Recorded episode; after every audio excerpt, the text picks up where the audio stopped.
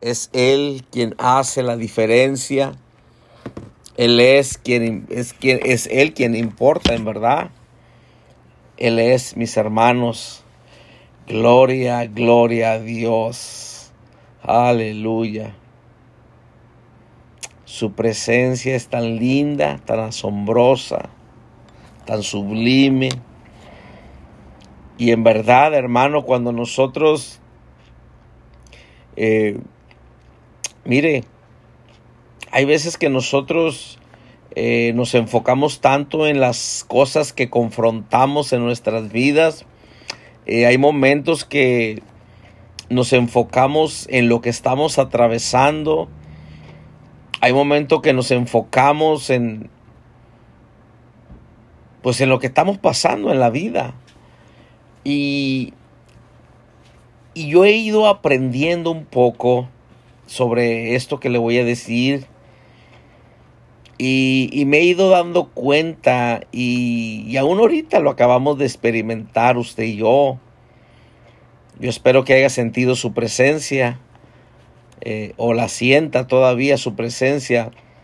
Entonces, mire, hay momentos que nosotros eh, hablamos mucho del problema que estamos atravesando.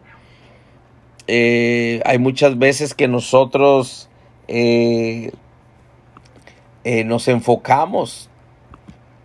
Hay muchas veces que nos enfocamos en aquello que estamos atravesando.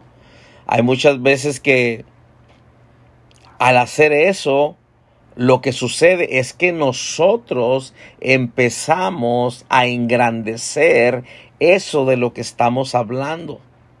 ¿Sí? Cuando yo y usted nos enfocamos en, en, en los problemas, en las circunstancias que atravesamos en nuestro diario vivir, lo que sucede, hermano, mire, entre usted y yo más hablemos de eso, más grande lo hacemos. Ahora, pero deje decirle esto, entre más yo y usted levantamos el nombre de Dios, el nombre de Cristo, entre más nosotros declaramos sus atributos, en este caso, como este canto. Su fidelidad es grande. Entonces cuando nosotros eh, lo repetimos, y no, no digo repetirlo por repetirlo, pero estoy hablando sobre que lo estamos exaltando. Por ejemplo, tu, fidelidad es grande. Claro, se lo estamos cantando. Tu fidelidad es grande. Tu fidelidad incomparables. Entonces, cuando yo y usted estamos haciendo eso, ¿qué cree? Estamos exaltando la fidelidad de Dios, estamos levantando la fidelidad de Dios y por consecuencia lo que eso hace es que en nosotros eh, podamos fortalecernos, nuestra fe se fortalece, nuestra fe crece, nuestro espíritu se fortalece y empieza la duda, empieza el temor a desaparecer de nosotros o empieza a perder poder. Aleluya. Si empieza a perder poder la duda, el temor en nuestras vidas cuando nosotros exaltamos la fidelidad de Dios. Entonces eso viene, hermano, a pues viene a bendecirnos, viene a fortalecernos.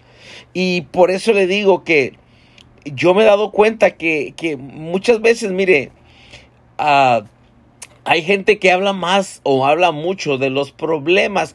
Y, no estoy diciendo que no hablemos de lo que estemos confrontando para estar orando. ¿no? Es, es bueno hacerlo, lo debemos hacer. Pero una cosa es estar hablando que estoy atravesando esto, estoy pasando esto, en vez de darle una alabanza a Dios. Entonces, cuando nosotros hacemos eso, las consecuencias son de que nos vamos a debilitar, le vamos a dar lugar más a la duda o la duda se fortalece en nosotros, toma fuerza, toma dominio, toma terreno y el temor también.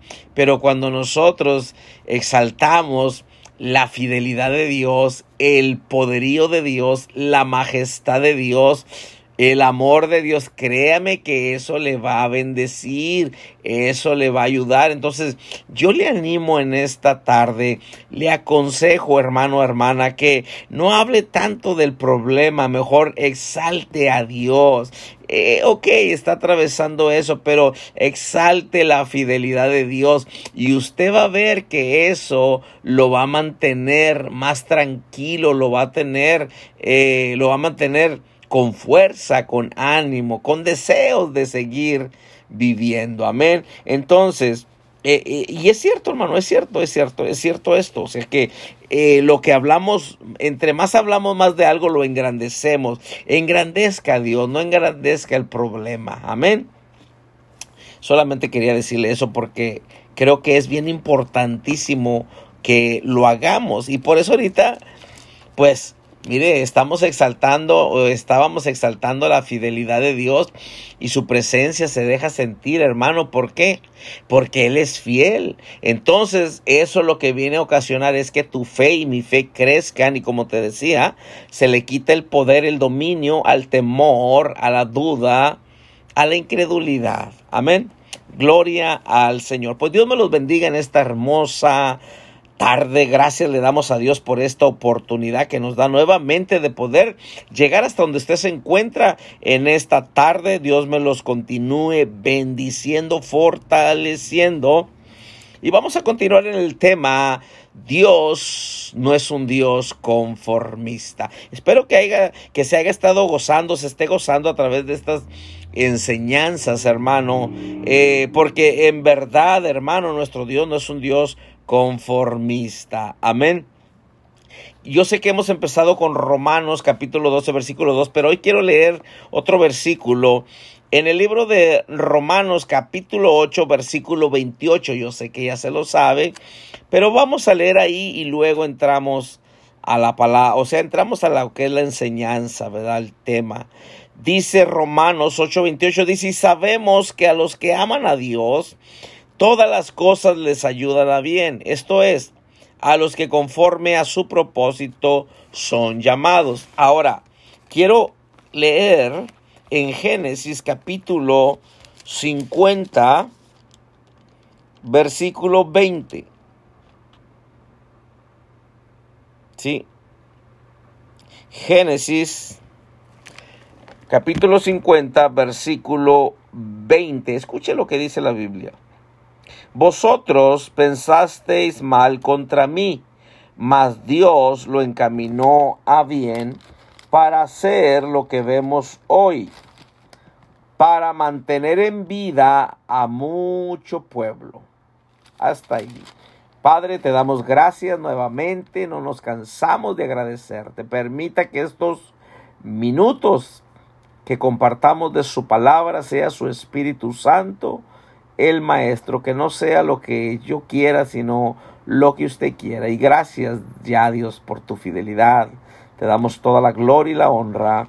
Amén. Amén y amén. Pues gloria a Dios. Entonces, hemos estado hablando sobre el tema Dios no es un Dios conformista. Hemos estado viendo la palabra en el libro de Romanos capítulo 12 versículo 2 donde el apóstol Pablo le envía una carta a los romanos y les dice, ¿sabes qué? Hey, dice, no te adaptes a este mundo, sino que transforma tu manera de pensar con la palabra de Dios. O sea que renueva tus pensamientos, cambia tu manera de pensar. Recuerde que nada de lo exterior eh, va a cambiar si no cambiamos lo de adentro. O podemos tratar de cambiar lo exterior pero no va a dar buen resultado porque lo que necesita cambiar primeramente es nuestra manera de pensar, nuestra, nuestra mente. Entonces el apóstol Pablo dice, no os conforméis a este siglo. Y decíamos que eh, otra traducción dice, no se amolden a este mundo. O sea que no reaccionen, no actúen como aquel que no conoce de Dios, como aquel que no teme a Dios, eh, ustedes deben de reaccionar o actuar de diferente manera. Y hemos estado viendo también Génesis capítulo 1, versículo 26 al 28, donde dice la palabra de esta manera. Dice el Señor, este es Dios, diciendo, hagamos al hombre a imagen y semejanza nuestra. Y dice que hembra, o varón y hembra, o sea, hombre y mujer, dice que nos hizo conforme a su imagen y semejanza. Y luego dice esto, dice, señoren, o sea, nos dio autoridad. Dios no solamente nos creó a imagen y semejanza de Él, sino que también Él dijo, ¿sabes qué? Les voy a dar la autoridad. Sí, les voy a dar la autoridad. Tomen el señorío tomen la autoridad. Entonces hemos estado viendo que si Dios nos hizo conforme a su imagen y semejanza, quiere decir que nosotros deberíamos estar pareciéndonos a Dios deberíamos de estar pareciéndonos a Dios. Y claro, hemos estado enfocados en, en, solamente en este atributo, por decirlo así, de que nuestro Dios no es un Dios conformista. Y lo hemos estado viendo a través de la palabra. Y ahorita vamos a usar o a ver como, como, pues como ejemplo en la palabra. Si abre su Biblia al libro de Génesis, capítulo 37. Génesis, capítulo 37. Sí, entonces nuestro Dios no es un Dios conformista. Entonces, Génesis capítulo 37 nos habla de José, José el soñador. ¿Sí? Entonces, ahorita mirábamos en la palabra que dice en Romanos 8:28 que a los que amamos a Dios, todas las cosas nos ayudan para bien. Pero el problema es, hermano, de que si yo y usted somos personas conformistas, no vamos a poder ver lo que Dios quiere hacer en nosotros, a través de nosotros y en nuestra familia. No lo podemos perder, podemos estorbar lo que Dios está haciendo o podemos retardar lo que Dios quiere hacer. ¿Sí? Entonces, eh, a través del de, capítulo 37 vamos a ir viendo ahí entre, entre versículos algo sobre José. Yo sé que usted ya conoce la vida de José, pero el domingo, eh, mientras que estábamos compartiendo, quise dar la definición del conformismo y se lo quiero dar a usted que no se lo sabe todavía. Pero mirábamos que conformismo quiere decir o conformismo es igual es, es una postura, oiga esto, es, es, bien interesante, aunque hemos estado hablando ya, este, como por, pues, varios, varios días, ¿sí? Varias enseñanzas sobre esto, pero aún eh, estaba yo viendo sobre el conformismo, o sea, el significado. Eh, hemos estado viendo que conformismo también es igual a sentarte, es igual a, amoldarte, y como dice eh, Romanos 12.2, ¿verdad? No te amoldes o no te conformes. Eso es conformismo también, pero a, la vez también estábamos viendo que, eh, que tenemos que tener cuidado porque muchas veces nosotros nos amoldamos o nos sentamos y cuando digo nos sentamos es cruzarnos de brazos y no hacer nada al respecto pensando que así las cosas deben de ser y ese es el peligro de adaptarse. Se acuerda que estuvimos hablando sobre eso, pero viene, viene a ser igual como conformismo, viene a ser conformismo. Entonces, pero mire, mire, mire la definición. Conformismo es una postura o actitud hacia la vida. Escuche, conformismo es una postura o actitud hacia la vida que sumerge al individuo en un pozo. Wow. ¿Sí? Es una postura una actitud hacia la vida que sumerge al individuo en un pozo de ciega aceptación, independientemente, escuche, de si las circunstancias son negativas o positivas. Y esto me sorprendió todavía más. Dice que, y que elimina toda posibilidad de cambio y progreso. O sea que podemos decir que el conformismo, el conformismo elimina toda posibilidad. O escuche eso, por favor, es importantísimo. Conformismo o el conformismo elimina toda posibilidad de cambio y progreso.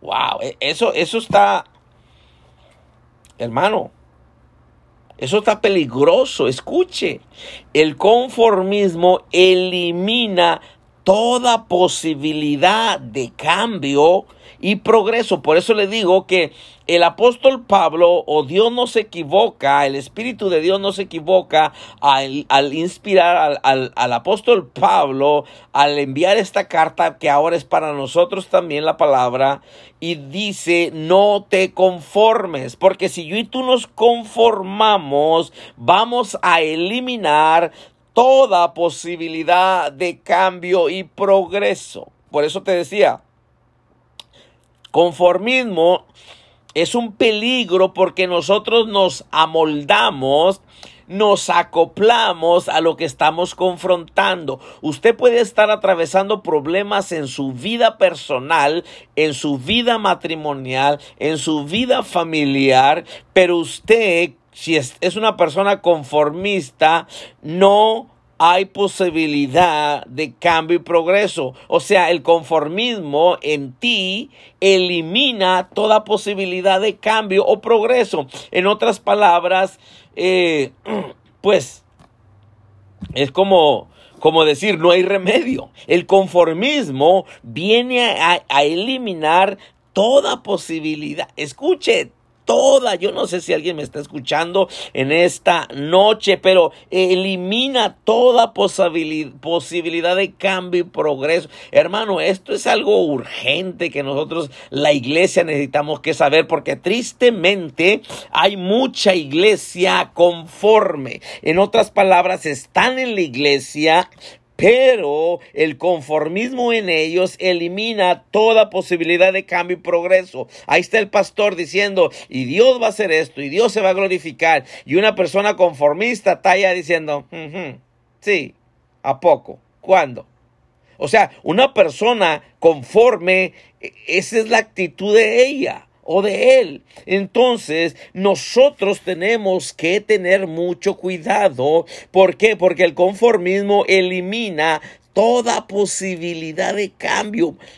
Te, dicen, ¿sabes qué? Tu matrimonio, Dios puede cambiar tu matrimonio, y, pero tienes que hacer esto, tienes que hacer algo. Y no, esto ya no va a cambiar. No, esto ya, esto se va a poner peor. O, esto no, no. ¿Se fijan? E, ese, es un peligro de, de, ser personas conformes. Por eso le digo que si nosotros somos personas conformes o le damos lugar al conformismo en nuestras vidas, nos vamos a perder de ver lo que Dios quiere hacer en nuestras vidas, en nuestra familia y a través de nosotros. Qué tremendo. Elimina toda posibilidad de cambio y progreso. Es por eso que las personas conformes dicen, pues ¿para qué congregarnos más? Otro servicio, hermano. Otro, otro día de oración. ¿Para qué tanto? Así estamos bien. ¿Para qué orar otra vez? Tanto servicio. Pero ¿para qué tengo que leer todos los días? ¿Pero para qué tengo que orar todos los días? ¿Pero por qué tengo que alabar? Esa es una persona conformista. A ver, ¿por qué si come todos los días y como tres, cuatro veces al día? A ver, ¿por qué si se va a trabajar todos los días? ¿Por qué? Porque le sale corto el cheque, ¿verdad? Bueno, es igual. es igual. ¿Se, ¿Se fija? El conformismo elimina toda posibilidad de cambio y progreso. Pues ¿para qué orar? Y, por la, y la consecuencia es que se quedan igual y no va a haber el cambio. Pero no va a haber el cambio, no porque la oración no trabaja, sino porque uno no quiere trabajar. O sea, uno no se pone las pilas, uno no se pone a hacer su parte. Nosotros tenemos que hacer nuestra parte, hermano, hermana. Nosotros tenemos que hacerlo, porque si nos conformamos, nada va a cambiar. Sí, porque nosotros cuando cambiamos nuestra manera de pensar, como dice Romanos 12:2, es entonces que dice, no os conforméis a este siglo, sino transformaos por medio de la renovación de vuestro entendimiento. Escuche, dice, para que comprobéis cuál es la buena voluntad de Dios o cuál sea la buena voluntad de Dios, que es agradable y es perfecta, porque la voluntad de Dios, los pensamientos de Dios para ti, para mí son de bien y no de mal, pero porque nosotros le hemos dado lugar al conformismo en nuestras vidas, hemos eliminado toda posibilidad de cambio y progreso no me deja, no, no, no, no, no para de sorprenderme esto, se lo digo y se lo digo y se lo digo y, y, y me ministra a mí, a la, ore por mí, a lo mejor usted no es, a lo mejor yo soy el conformista, usted no, pero el conformismo elimina toda posibilidad de cambio y progreso. O sea, en otras palabras, Hermano, pues te imaginas una persona conforme, pues por eso no ora, por eso no, no le importa congregarse, ya se congregó, ya oró ayer, ya se congregó el domingo, ya se congregó el jueves, ya se congregó el miércoles, ya para que otro día, así estoy bien, conformismo.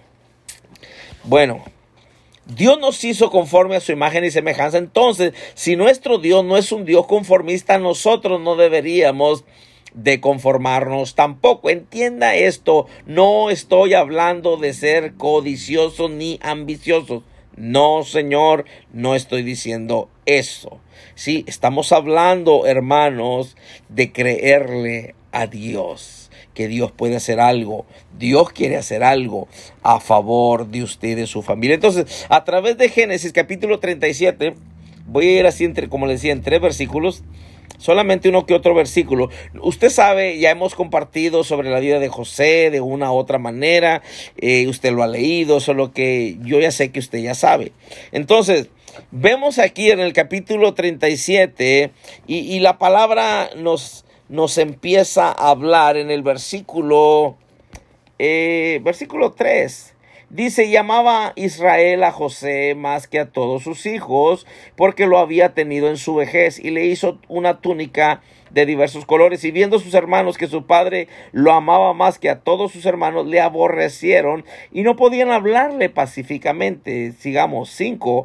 Y soñó José un sueño y lo contó a sus hermanos, y ellos llegaron a aborrecerle más todavía. Ahora, él tiene un sueño, les cuenta el sueño y sus hermanos pues le odiaron más. Entonces, en el versículo 5, perdón, 9, dice, soñó aún otro sueño. No, no voy a estar hablando de lo que soñó, pero usted ya lo sabe. Y, y, léalo, léalo usted ya ahorita que terminemos. Dice el 9, soñó aún otro sueño y lo contó a sus hermanos diciendo, he aquí que he soñado otro sueño y lo contó a su padre, el versículo 10, lo contó a su padre, a sus hermanos, y luego pues su padre le reprendió, ¿verdad? Y le dijo, pues, ¿qué clase de sueño es este, Josécito, hombre? ¿Cómo te, se te ocurre soñar eso? Sí, entonces, José el soñador tiene un sueño y hemos ya mencionado esto en otras ocasiones que Dios nos habla a través de, de su palabra, claro, Dios nos habla a través de sus siervos, Dios nos habla a través de visiones, pero a través de sueños también. Entonces podemos ver que Dios le da a, eh, le da a José una palabra o le da un anticipo, que es el plan de él para la vida de José. Y entonces usted si ve el sueño que, que, que José soñó, pues es Dios enseñándole lo que venía más adelante. Entonces, sigamos adelante. La Biblia dice, ahí más adelante, que el padre de José manda a José a que vaya con sus hermanos, que cheque cómo están, cómo les va y cómo están las ovejas que andan pastoreando. Entonces en el versículo 18 dice, cuando ellos lo vieron de lejos, antes que llegara cerca de ellos, conspiraron, oiga esto, conspiraron contra él para matarle. Y dijeron el uno al otro, he aquí viene el soñador, ahora pues venid y matémosle y echémosle en una cisterna y diremos alguna mala bestia lo devoró y vemos y veremos qué será de sus sueños. Algo que me, gusta bastante, hermano, de, de, esto es de que eh, si usted se fija, los hermanos, eh, eh, bueno, estaban enojados, tenían envidia y conspiran para matar a su propio hermano, pero lo que el diablo no quería era la palabra que Dios le había soltado a José o el plan que Dios tenía con José. El enemigo se va a levantar en contra tuya y en contra mía y no es por el dinero que tienes, porque muchas veces no tienes y dices, ¿por qué estoy atravesando este problema? Eh, no, si en sí no tengo todo lo que eh, quisiera tener, pero aún se levantan esta clase de dificultades en mi vida. Yo te voy a decir que no lo tomes personal, no, no, no lo tomes personal, porque las cosas que se levantan no es en contra de ti, es en contra de la palabra que Dios ha soltado sobre ti. O sea, el, el, diablo no, no, no, escucha, espero que no me malentiendas, pero eh, el diablo no se levanta en contra de ti, se levanta en contra del plan que Dios tiene para ti. Ahora el diablo no lo sabe todo, pero el diablo es como aquel que lo sospecha, no más, pero él no, él no lo sabe todo, solamente Dios sabe todas las cosas. Entonces, eh, cuando tú y yo atravesamos diferentes cosas en nuestra vida, Tristemente nosotros muchas veces ni cuenta nos damos que el enemigo está más preocupado por lo que Dios está haciendo en tu vida y tú piensas que Dios no está haciendo nada. O por otro lado, nosotros eh, eh, pues pensamos que no valemos nada y que esto y lo otro. No me malentiendas, sin Dios no somos nada. Pero Dios tiene un plan en tu vida y en mi vida que lo que tú confrontas en tu vida es a causa o es por causa de que hay un enemigo que no quiere que llegues a tu destino o que llegues a ver la palabra cumplida en tu vida. Entonces, si usted está atravesando hoy algo en este día, no, no, no se desanime, sino que siga adelante. Acuérdense, nuestro Dios no es un Dios conformista. Los conformistas son los que se cruzan de brazos, los conformistas son los que eliminan toda posibilidad de cambio y progreso. Pero los que no son conformes se esfuerzan, siguen adelante, confiando, creyendo que algo mejor va a suceder. Romanos 8:28, porque a los que amamos a Dios, todas las cosas nos ayudan para bien. Así que no, no, no, no, no, no tire la toalla, no tire la toalla, siga adelante, eh, siga esforzándose. Entonces note que ellos dijeron, vamos a ver qué va a ser de sus sueños. ¿Te fijas? el pleito eh, no era con José, el pleito era con el sueño. El enemigo quiere matar el sueño o la palabra que Dios te dijo, la promesa, aquello que Dios te prometió. Entonces, note que sigue diciendo más adelante en el versículo 24, dice que le tomaron y lo echaron en, en una, en una cisterna. Sí, dice que la cisterna estaba vacía, dice no había en ella agua. Acuérdense, lo querían matar, pero después dijeron, no, ¿sabes qué? Mejor no, no lo maten, vamos mejor echarlo en un pozo, en una cisterna. Ahora lo echaron en la cisterna, pero yo quiero, yo quiero que piense un poquito esto. José, Dios le da una palabra, Dios le da una promesa como a usted le ha dado palabra y le ha dado promesas que todavía no se cumplen. Gloria a Dios por las que ya se cumplieron, gloria a Dios por las que ya está viendo, las que ya está experimentando, las que ya está disfrutando, pero yo sé que hay palabras, promesas que Dios nos ha hecho o nos ha dicho o nos ha dado que todavía no llegan a su cumplimiento. No quiere decir que no se van a cumplir. Recuérdate que mi Dios no se tarda, Dios no se tarda, Dios siempre es en el tiempo de Él, no es en el tiempo tuyo, no es en el tiempo mío, no es cuando yo y tú queramos, es cuando Él dice ahora es el tiempo. Pero es por eso que yo y tú debemos de saber que nuestro Dios no es un Dios conformista. ¿Por qué? Porque yo y tú no debemos de ser conformistas.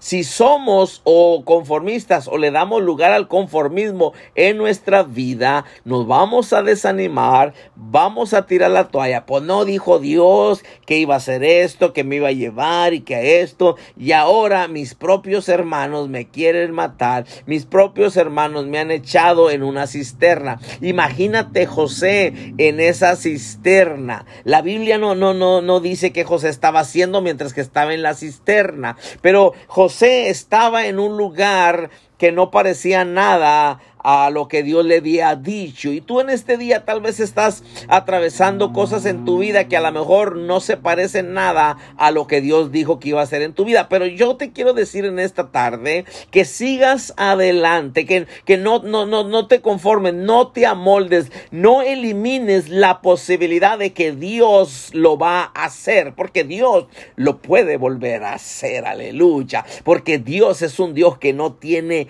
límites. Él es el todopoderoso Dios. Él lo vuelve y lo puede volver a hacer. ¿Te fijas cómo Dios te digo que Dios no es un Dios conformista? Porque aún en ese nombre que, que nos dio, ese lema que Dios nos dio para el ministerio, cuando nos llamó al pastorado, Dios aún, Dios me dio esa palabra para empezar como pastor. Y Dios aún ahí me enseña que Él no es un Dios conformista. ¿Por qué? Porque dice, yo lo puedo volver a hacer y no lo olvides. Y desde entonces hemos estado, desde el 2005, hemos estado con esa palabra. Dios lo puede volver a hacer. Dios lo puede volver a hacer. ¿Por qué, hermano? ¿Por qué? Y es como te decía ahorita, te digo, te digo, ay, gloria a Dios. Te digo que eh, eh, eh, es de acuerdo a lo que tú hables, porque entre más tú hablas de la las cosas, más las engrandeces. Y, y, en este caso, Dios lo puede volver a hacer, hermano, cuando yo estoy atravesando dificultades en mi vida, que también atravieso cosas, no creas que no, hermano, pero viene el Espíritu de Dios a mi vida y me recuerda, Dios lo puede volver a hacer. Y yo digo, Dios lo puede volver a hacer. O sea, ahí no hay conformismo, pero a la vez eso me fortalece, a la vez eso me levanta, a la vez eso me sana, eso me trae libertad. Cuando quiere la opresión venir a sentarse sobre sobre mi vida, Dios lo puede volver a hacer y ¡pum! se rompe en el nombre de Jesús. Por eso te digo, ahora José está en la cisterna, no parece la palabra que Dios le dio en el sueño y se lo dio dos veces como confirmación, pero José vemos que, que, José no era un conformista tampoco, porque si José hubiera sido un conformista, estando ahí en el pozo, ahí se hubiera quedado. Eh, lo que lo iba a matar, hermano, era su propia mentalidad, lo que lo iba a matar, hermano, era su propia boca, porque dice la Biblia que la vida y la muerte están en nuestra lengua. Entonces, mire lo que sucede más adelante. Estoy brincando versículos así porque quiero irme rápido y terminar. Dice el 27, venir y vendámosle a los ismaelitas. Entonces ahora, aparte que lo querían matar, ya lo echaron al pozo, pero aún vemos que ahora dicen vamos a venderlo. Note, venden a José a los ismaelitas. Entonces, otra vez, al, al, al, ser José vendido, pues viene a ser esclavo de quien lo compró, ¿sí? tiene su amo, tiene pues su capataz, tiene su señor, por decirlo así. Entonces, José fue vendido como esclavo. Pero aún ahí no vemos que José esté renegando. Eh, no vemos que José se esté quejando, sino que vemos un José que no es conformista. O sea, otra vez, aquí si José hubiera sido un conformista, hubiera eliminado toda posibilidad de cambio y progreso. Pero José seguía adelante. José seguía adelante. Entonces, sucede en el versículo 36, dice que los madianitas lo venden en Egipto a Potifar. Note que lo vuelven a vender. Diga, lo vuelven a vender. Sí, lo vuelven a vender a Potifar, oficial de Faraón, capitán de la guardia. Entonces, note, José, el que tenía la promesa, el que tenía la palabra, el que tenía la visión, el que tenía el sueño de Dios, hiciera de Dios. Sí, pero cosas se levantan. Señor, ¿dónde estás?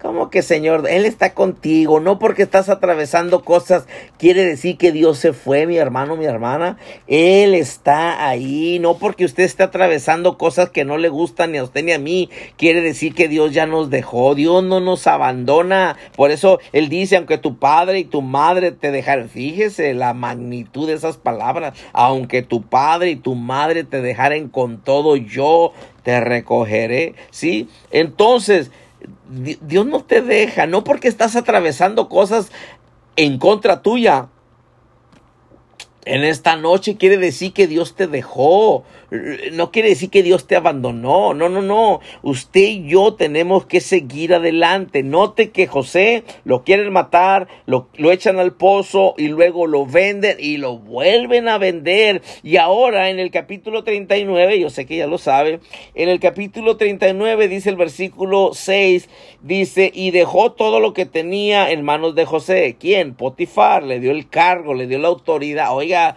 fíjese, o sea que la gracia de Dios estaba ahí siempre, porque la gracia de Dios está ahí siempre para nosotros, para abrirnos camino, ¿sí? Pero una persona conformista, pues ¿para qué necesita gracia? Una persona conforme, ¿para qué necesita algo si no necesita moverse? ¿Se fija? Entonces, pero uno que está, uno que no es conforme, se está moviendo, necesita que Dios haga, necesita que Dios haga esto y Dios lo hace. Entonces, pero dice la palabra de Dios aquí que la mujer de Potifar puso sus ojos sobre José, porque el enemigo siempre pone sus ojos sobre aquellos que tienen una palabra. Sí, el enemigo siempre pone sus ojos sobre aquellos que tienen una palabra, una promesa, que tienen un destino de parte de Dios, que tienen un propósito de parte de Dios, que tienen un, mandato de parte de Dios, que tienen una tarea de parte de Dios. ¿Por qué crees que se levantan cosas? No porque Dios no está contigo, sino porque Dios tiene planes contigo y a través de ti. Dios te quiere usar a ti. Dios quiere glorificarse en ti y a través de ti. Y Dios quiere tocar tu familia. Dios quiere hacer algo. Por eso se levanta lo que se levanta. No porque Dios no tiene sus ojos sobre ti. Sí, entonces el enemigo se levanta, usa la esposa de Potifar para tratar de estar con José. Y dice el versículo 12, y ella lo asió por su ropa diciendo, duerme conmigo. Entonces él dejó su ropa en las manos de ella y huyó y salió, huyó, se fue. Sí, porque José tenía una palabra, José tenía un destino, José tenía un propósito de parte de Dios.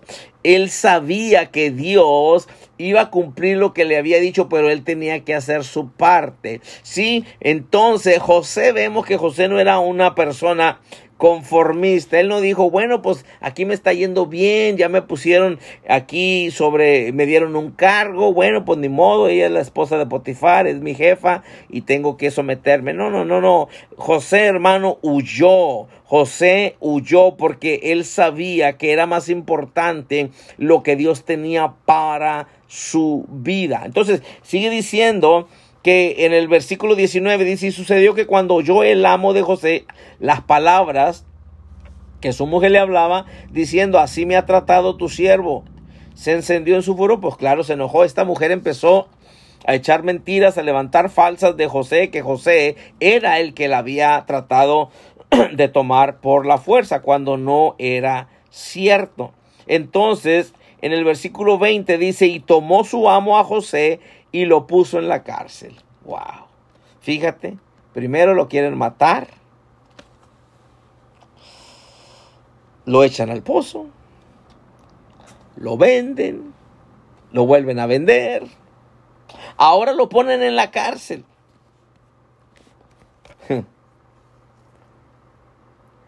Pero ¿por qué estoy atravesando esto? Hermano, Dios te ha dado palabra tras palabra tras palabra yo no sé si usted se ha puesto a pensar en eso. Usted ha recibido palabra de Dios y luego dice, pero ¿por qué se levanta esto contra mí? Pues no te dieron palabra. Pues no, Dios te habló la palabra, lo que va a hacer contigo. Tú piensas que el diablo te va a decir, ándele, pásele, Señor, haga como usted quiera. No, no, tiene que haber oposición, hermano. Por eso te digo, pero una persona conformista no, no la hace, hermano, no la va a hacer, porque se conforma y no me malentienda, no es que nosotros la hacemos con nuestra fuerza de ninguna manera, pero por eso te digo, una persona que no es conformista va a seguir orando, va a seguir congregándose, va a seguir buscando, va a seguir adelante, entonces ahí es donde Dios nos fortalece y Dios cumple su plan y su propósito, pero una persona conformista no, ya no ora, ya no se congrega, ya no busca, es más, ya no se congrega ni en línea, ni en persona tampoco. Qué barbaridad. ¿Sí? Conformismo. Conformismo. Entonces, dice el versículo 23. No necesitaba atender el jefe de la cárcel cosa alguna de las que estaban al cuidado de José, porque Jehová estaba con José y lo que él hacía, Jehová lo prosperaba. ¿Por qué? Porque cuando lo mete Potifar a la cárcel, Dios le da gracia a José con, los, con el jefe de la cárcel. Y el jefe de la cárcel lo pone, eh, o pone a José, este, le da, el, le da el mando, le da la autoridad a José que le haga todo. ¿Te fijas? Yo te dije que Dios nos hizo conforme a su imagen y semejanza. Tenemos que parecernos a, Él. Y aparte nos dio la autoridad. Y mira lo que está sucediendo con José en la cárcel, pero viene siendo el que está a cargo. Pero aún sobre todas esas cosas es que José no era una persona conformista. No era una persona conformista. Entonces vemos a través de la palabra, si usted sigue leyendo el capítulo 40, vas a encontrarse con que por ahí el copero y el panadero del rey los meten a la cárcel, José les interpreta el sueño que tuvieron y pues eh, pues viene a ser cierto lo que les dice, ¿no? Porque Dios estaba con José. Entonces, eh, José cuando, cuando se va el copero al panadero, pues lo, lo mataron, pero al, al copero del rey vuelve a ser restituido o restaurado a su posición de copero del rey. Y José, antes de irse, le dice al, copero del rey, no te olvides, no te olvides de mí, ¿verdad? Y él dice, claro que no me olvido, pero claro, ya, ya acabó de comer, pues se le olvidó lo que prometió. Se fue, nunca le dijo nada a Faraón, nunca habló por José, pero total que Faraón después tiene un sueño y cuando tiene un sueño, él quiere que le revelen qué es eso que ha soñado, eh, le traen los adivinos, le traen a todos los hechiceros y total, nadie... Eh, le puede interpretar ese sueño. Entonces, por ahí el copero del rey se acuerda que José estaba en la cárcel y que le reveló el significado del sueño. Habla ahora sí a Faraón por José y a José van que se vista, que se bañe y lo traen delante del rey.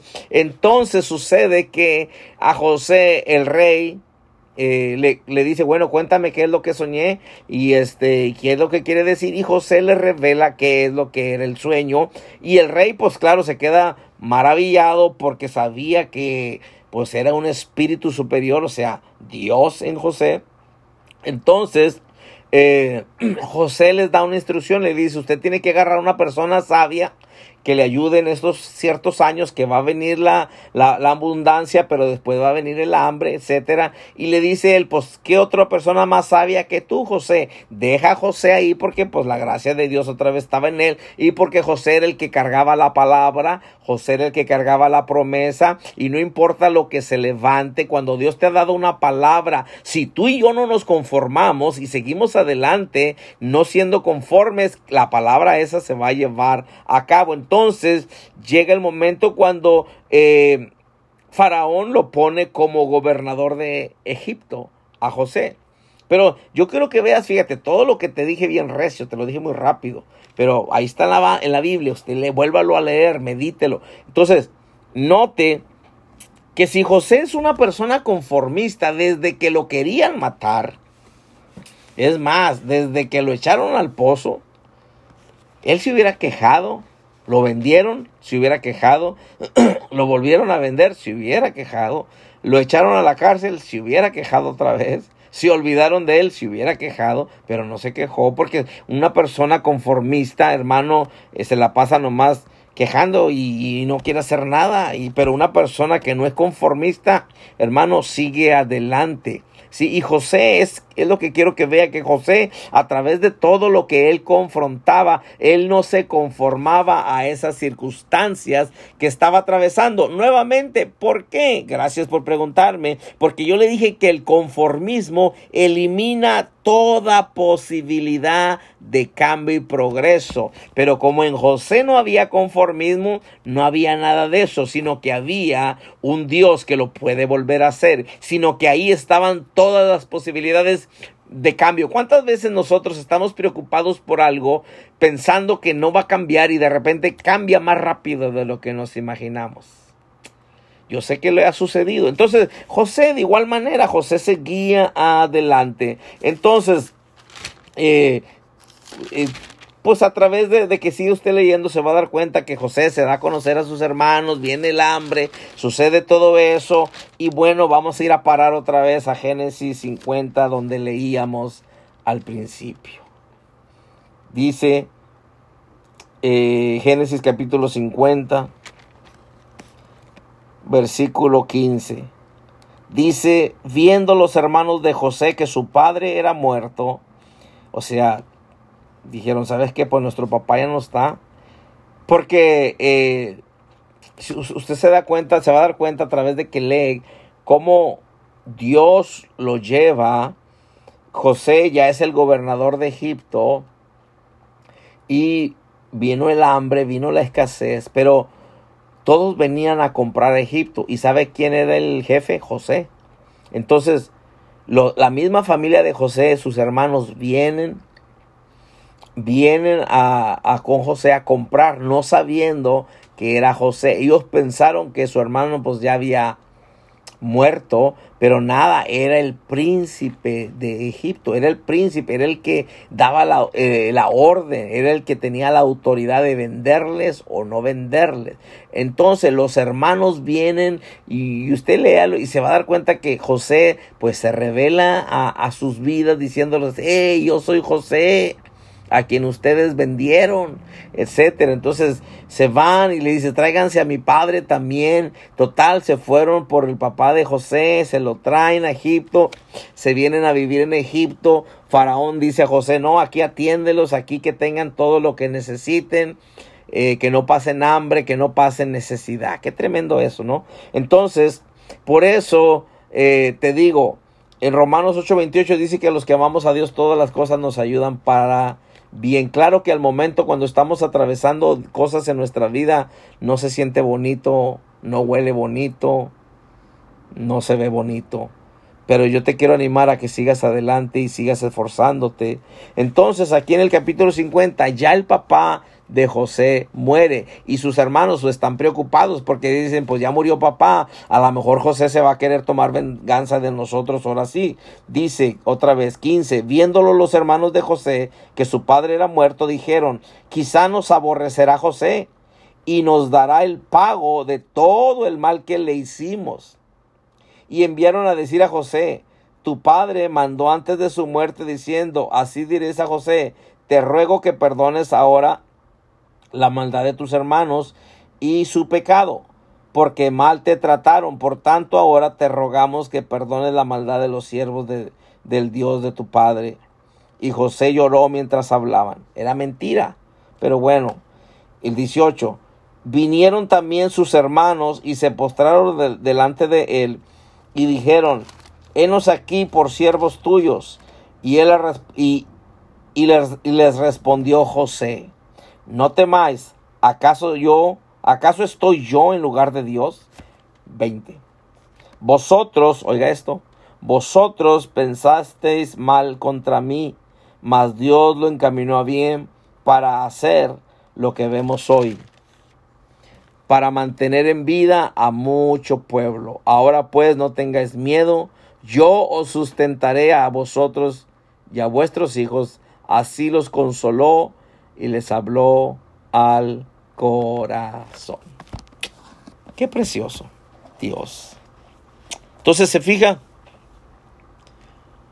a los que amamos a Dios todas las cosas nos ayudan para bien. José dijo, ¿sabes qué? Lo que ustedes trataron para mal, Dios lo encaminó para bien. Romanos 8:28. Dice, para hacer lo que hoy ven. Pero fíjese lo que José tuvo que atravesar. Pero aún para preservarle la vida a sus hermanos y aún su padre. Su padre murió ya, pues, ya de, de grande, de edad, pero no por el hambre, porque José, pues, se lo llevó también a vivir a Egipto. Entonces, ¿qué te quiero decir, hermano? Nuestro Dios no es un Dios conformista. Nosotros no deberíamos de conformarnos tampoco. Otra vez, conformismo. El conformismo elimina. El conformismo elimina toda posibilidad de cambio y progreso. Jeremías 29:11, los pensamientos de Dios para ti para mí son pensamientos de bien y no de mal. Pero si nosotros, hermano, vivimos una vida conforme, va a estar difícil. Es más, vamos a tirar la toalla porque no nos vamos a esforzar. No nos vamos a esforzar a hacer algo. O sea, a través de lo que confrontamos en nuestro... Jesucristo dijo, en el mundo tendréis aflicción, confíen. ¿Qué quiere decir eso? No te conformes. ¿Sí? Cosas van a venir en contra de ti, pero no te conformes. Yo he vencido al mundo. ¿Por qué? Porque no se conformó. ¿Sí? Entonces, nuestro Dios no es un Dios conformista. Yo y tú, hermano, parezcámonos a Dios cada día. Claro. ¿Cómo? No, por nuestra propia fuerza, Pidámosle a Dios cada día, pidámosle al Espíritu Santo cada día que nos ayude a parecernos a Dios cada día. Que podamos, eh, pues sí, parecernos a Él, no, conformarnos, sino que sobre todas las cosas que, que se levantan, hermano, hermana, sigamos creyendo, sigamos confiando en nuestro Dios. ¿Por qué? Porque Dios lo puede volver a hacer. ¿Por qué? Si hay posibilidad. si hay posibilidad de cambio, si puede haber progreso. Así que no se conforme en esta, en esta tarde. No se conforme. Sigamos adelante, sigamos creyendo, siga orando, siga congregándose, siga buscando a Dios. Claro, si usted se congrega en otra iglesia, siga congregándose en su iglesia, siga creyéndole a Dios, siga apoyando a su pastor, siga adelante, que Dios cumplirá su propósito en su vida. Amén. Vamos a hacer una oración a Dios dándole gracias por esta palabra. Padre, te damos muchas gracias. Gracias por tu preciosa palabra. Dios, te pedimos que nos ayudes porque nuestras fuerzas no podemos, Señor. Ayúdanos, precioso Espíritu Santo, a no ser personas conformistas, sino que cada día podamos esforzarnos, Dios, y sabemos que vamos a ver tu gloria. Gracias porque aún en las cosas que atravesamos no estamos solos, Señor, usted está con nosotros en el nombre precioso de Jesús. Amén. Amén.